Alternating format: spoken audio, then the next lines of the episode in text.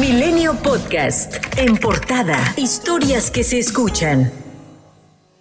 El próximo primero de septiembre, el presidente Andrés Manuel López Obrador enviará a la Cámara de Diputados una iniciativa de carácter preferente para poner a la Guardia Nacional bajo el control operativo y administrativo de la Secretaría de la Defensa. Por primera vez, el secretario de la Defensa, Luis Crescencio Sandoval, y el secretario de Marina, Rafael Ojeda, se reunirán con la bancada de Morena en el Senado el martes, previo a la apertura del periodo ordinario. El Pleno de la Suprema Corte de Justicia de la Nación discutirá los asuntos relacionados con la prisión preventiva oficiosa en la sesión del próximo lunes 5 de septiembre. Así lo anunció el ministro presidente del máximo tribunal del país, Arturo Saldívar. El titular de la Secretaría de Gobernación, Adán Augusto López, advirtió que si la Suprema Corte decide acortar la prisión preventiva de oficio para delitos considerados graves, estaría terminando con toda la estrategia de seguridad de este país. Mientras que la presidenta del Senado, Olga Sánchez Cordero, también se pronunció por mantener la prisión preventiva oficiosa para delitos delicados como el de corrupción,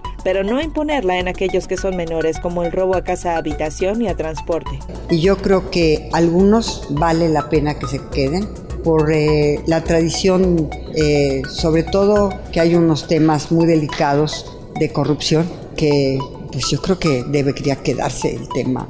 Y hay otros temas, pero algunos otros, el robo a transporte o el robo a, a casa habitación o algunos otros yo creo que no deberían de estar. Pero en fin, que lo decida la Corte. Luego de que un juez de control determinara vincular a proceso y mantener encerrado en el reclusorio norte al ex procurador Jesús Murillo Caram, ahora la Fiscalía General de la República apunta la investigación en el caso Ayotzinapa a un punto clave en la narrativa de la llamada verdad histórica, el basurero de Cocula. Los agentes del Ministerio Público de la Federación solicitaron al juez Marco Antonio Fuerte Tapia seis meses como plazo para el cierre de la investigación para recabar entre vistas de personas que estuvieron en el basurero, obtener las bitácoras del helicóptero que estuvo en ese lugar, así como analizar los videos con que se cuentan de este tiradero en el que, de acuerdo con la verdad histórica, fueron incinerados los normalistas de Yotzinapa. La coordinadora de protección civil, Laura Velázquez, informó a los familiares de los 10 mineros atrapados en la mina El Pinabete en Sabinas, Coahuila, que el rescate para localizar y sacar a quienes quedaron atrapados desde el pasado 3 de agosto tardará aún de 6 a 11 meses. Salma, hermana de Hugo Tijerina, comentó que las familias están enojadas porque sienten que no se les ha dado la información correcta y que han alargado cada vez más el rescate de estas personas. Adelante. ¿Qué fue lo que nos, les dijeron? Pues que esta es la única opción que nos dan, ¿verdad? Hacer unos tajos que se van a tardar de 6 a 9 meses, a 6 a 11 meses y que es lo único que ya nos pueden... ¿Y quién les dijo eso, nena? La señorita Laura Velázquez. Siendo que nos trajo con mentiras y que ya, ya vamos a tapar, ya vamos a taponear y que ya, ya tenemos el cemento para eso. Y puras mentiras. Los familiares de los mineros hicieron un llamado al presidente Andrés Manuel López Obrador a interceder en las labores de rescate ante una supuesta omisión por parte de Protección Civil. Pedimos ahorita un grito de auxilio al señor presidente eh, Andrés Manuel que por favor venga, venga y nos ayude, porque sí los pueden sacar, sí pueden, pero la que se, la que se niega rotundamente es la señora Laura Velázquez, coordinadora. Solo tenemos la palabra de la señora Laura Velázquez pero pues en realidad pues ella nos ha echado mentiras desde el día uno. ¿Cómo le vamos a creer a ella?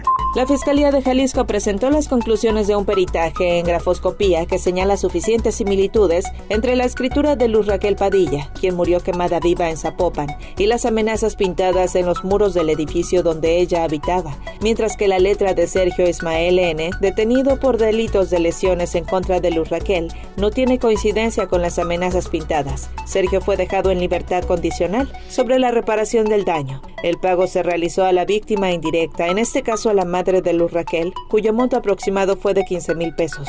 El presidente Andrés Manuel López Obrador no acudirá a declarar por el caso de su hermano Pío López Obrador, investigado por financiamiento ilícito de campañas de Morena. Sin embargo, aseguró que enviará por escrito su declaración a la Fiscalía General de la República. Dijo que no tiene de qué avergonzarse y pidió entregar toda la información del caso al INE. Y el consejero presidente Lorenzo Córdoba celebró que la Suprema Corte haya resuelto que el Instituto Nacional Electoral no violó la ley al disminuir el número de casillas que le ordenaba la ley para la revocación de mandato y por el contrario, reconoció que actuaron de manera eficaz con el presupuesto con el que contaban. Como parte del proceso de renovación interna que vive Morena a nivel nacional, este jueves se dio inicio al proceso de elección de los consejeros del segundo Distrito Federal Electoral de Durango en el único centro de votación instalado en la Expo Feria de Gómez Palacio, donde se registraron conatos de violencia por lo que fue necesaria la presencia de elementos policíacos. México rebasó los 7 millones de casos acumulados de COVID-19 tras más de dos años de pandemia de coronavirus en el país y el mundo, de acuerdo con el informe técnico diario de la Secretaría de Salud.